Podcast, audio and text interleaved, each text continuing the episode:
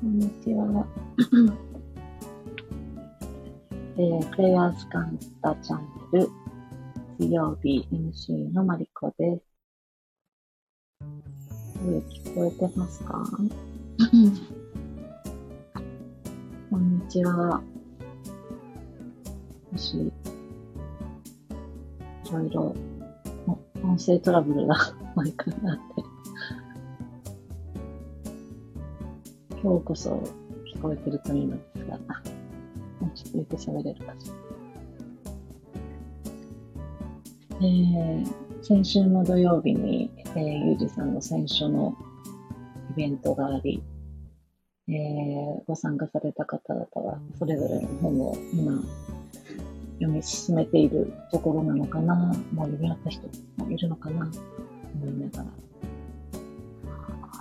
私も選書していただいた本を、えー、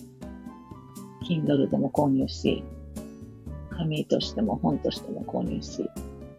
読んだんですけれど、いろんな、なんかこう、今回の企画は、タイトルそのものだったり、その中にある世界観だったり、リズムみたいなものをストレートにえー、魂を輝かせる言葉としてお届けすることもあれば、えー、そうじゃない、もう少しちょっとこう、叙情的な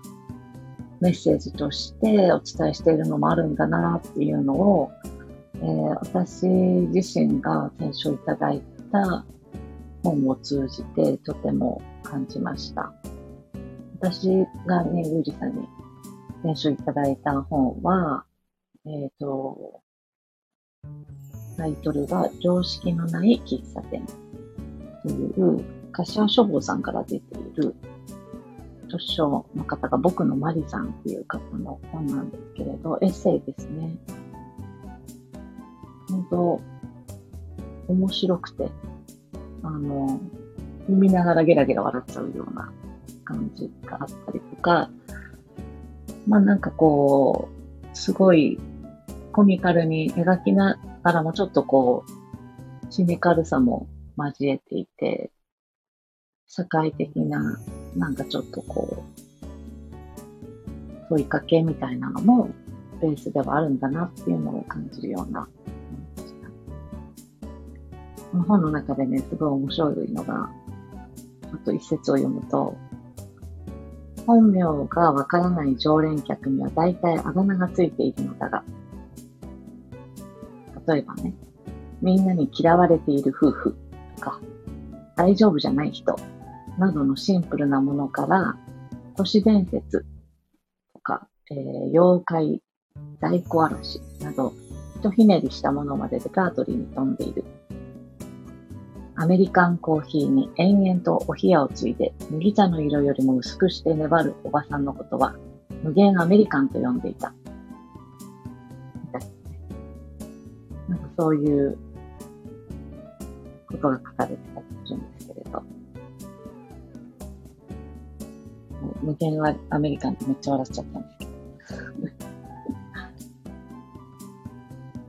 でもなんかこう、これを見たときに私としては、なんかこう、この著著者の方の感覚とかがものすごく自分と似ているなっていうのを感じていて、ああ、これはこうやって、あの、日々のエピソードみたいなことをエッセイとして書けたことなんだろうな、みたいなことをものすごく 感じながら、ああ、じゃあこうやって書けばいいのかって思いながら読み進めていたいたんです。で、後日、ゆうさんに、その、この選書のシーンを聞いたらまさにその通りで、あとは書くだけですって言われたっていう感じでした。面白いですね。戦書、戦書、戦書でどのようなメッセージがその人の魂に届くのかっていうのは、その人の魂だからこそピンとくることっていうのがきっとあるんだろうなっていうのを、えー、感じました。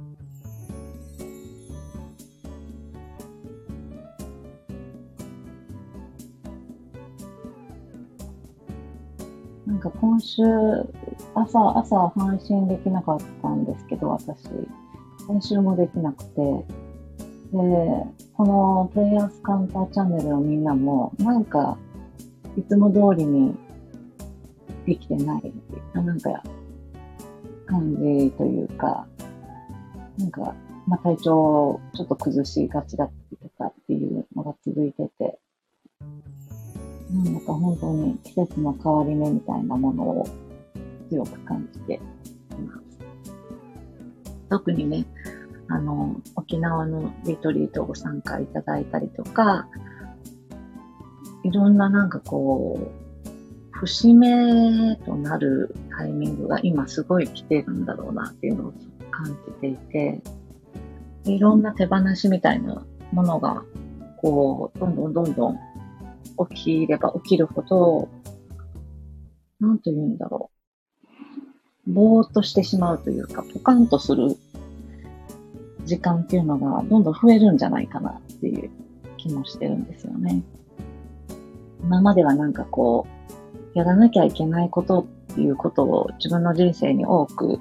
引き寄せては、それに時間と労力をかけるっていうことで、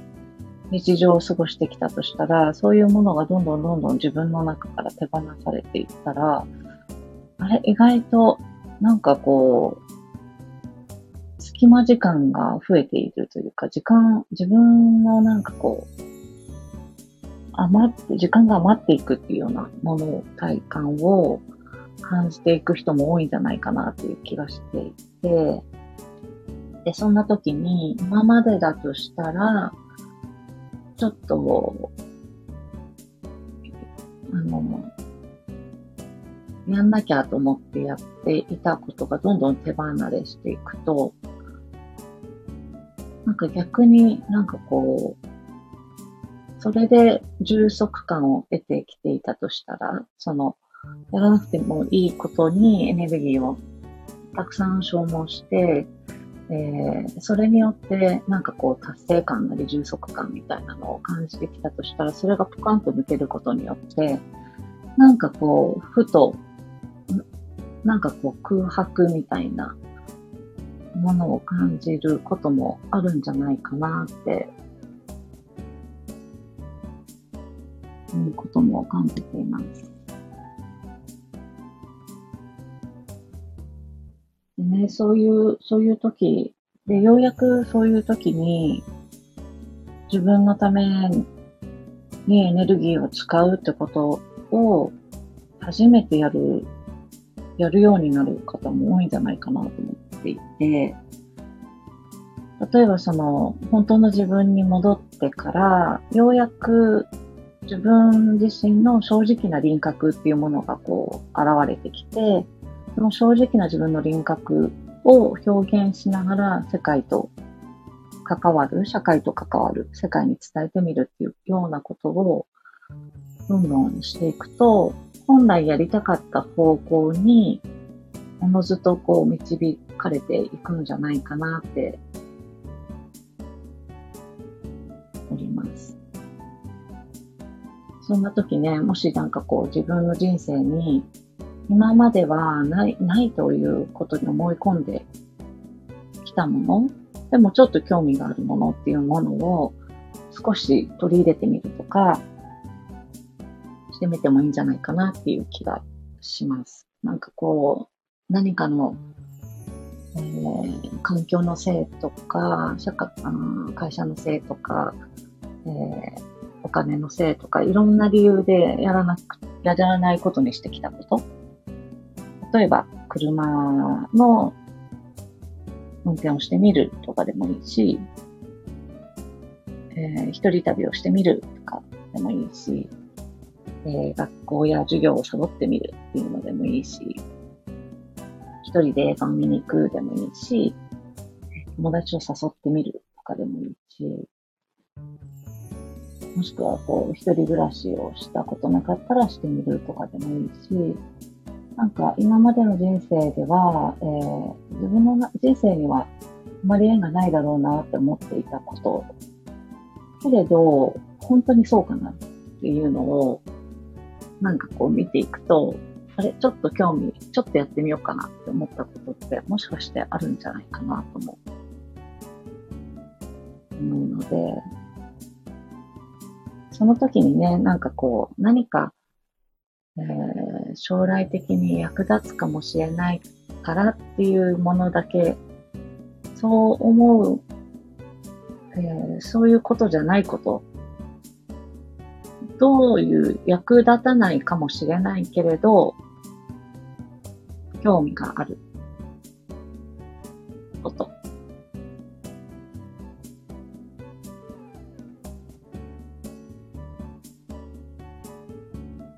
うん、なんかそういう損得の、えー、尺度じゃないところから、えー、ちょっと興味が湧くことっていうものにトライしてみてもいいんじゃないかなって思いました。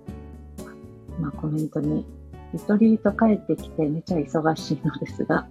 全部不必要なことだって気づきました。すごいですね。すごい気づきですね。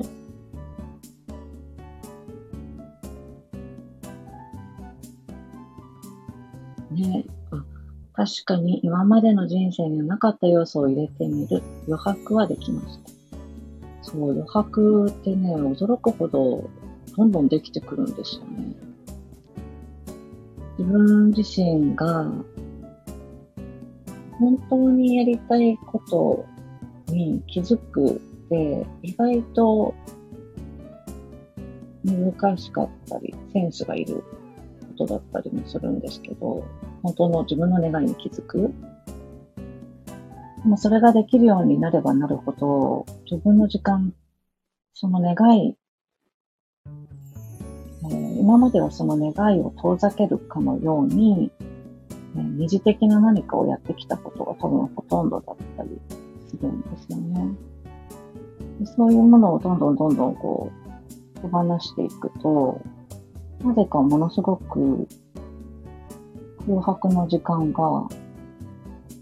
できていたりとか、気づけばなんか自分のためにこれしてみようかなっていう思いに行ったりとか、っていうのがするなぁと。思っていました。それはね、なんか今までは、あの、外側のなんかの環境のせいだったりにしてしていて、えー、自分のしたいことが、それまで、それらのせいでできないっていうことにしているという思い込みにどんどん手放せてきたっていうことなんだと思うんですよね。だから、まあ、その、何かの外のせいにするっていうのは、その時々はとても楽なことだったりするので、自分では解決できない問題を抱えているっていう、自分では解決できないから仕方ないって言って、すごい楽なんですけど、責任から逃れられるっていう感じ。自分自身の道を歩むという自分への責任から逃れられるっていうことで楽なんですけど、でもそれは本当にありたい自分の姿姿から、姿から遠ざけるっていうことを自分に許可してしまうことなので、結果的にはそれで不調を抱えてしまうっていうことが多かったりとか、あとちょっと思ったのが、余白もできるんですけど、どんどんどんどん皆さん綺麗になるんですよね。わかりやすいのはね、むくみだなっていうのを思っていて、自分自身もそうですし、周りの、えー、方々の変容を見届けていてもそうなんですけれど、えー、いろんな、えー、自分じゃない人たちのお世話だったりっていう風に、こう、ちょっとこう、えー、なんていうの、エネルギー的な重なり合いをたくさん抱えているほど、やっぱりむくんでしまっていて、でそういうものを手放し、えー、自己犠牲をやめ、自分との、えー、人生を歩み始めれば歩み始めるほど、そこの自分の輪、えー、境界線がはっきりし、輪郭がはっきりし、それと同時に見た目がものすごくスッキリしていく。えー、どんどんむくみが取れていって、お顔周りとか体型とかがね、どんどんどんどん変わっていくっていう気がしています。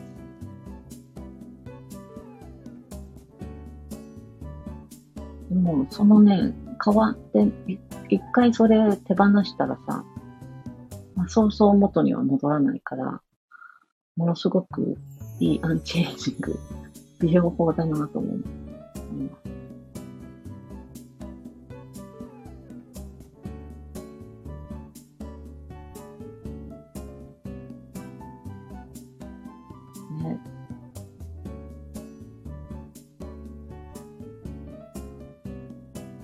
あの、初めてリトリートで、えー、始まった、始まるタイミングと、えー、終わったタイミングでご自身でお写真撮ってみてくださいということをお伝えしたんですけれど、皆さんどうだったかな？あの、方から見ると本当にみんなキラキラと、あの、シュッとして輝いていくのをすごい感じてましたけど、ご自身でもその変化は聞かれているかな？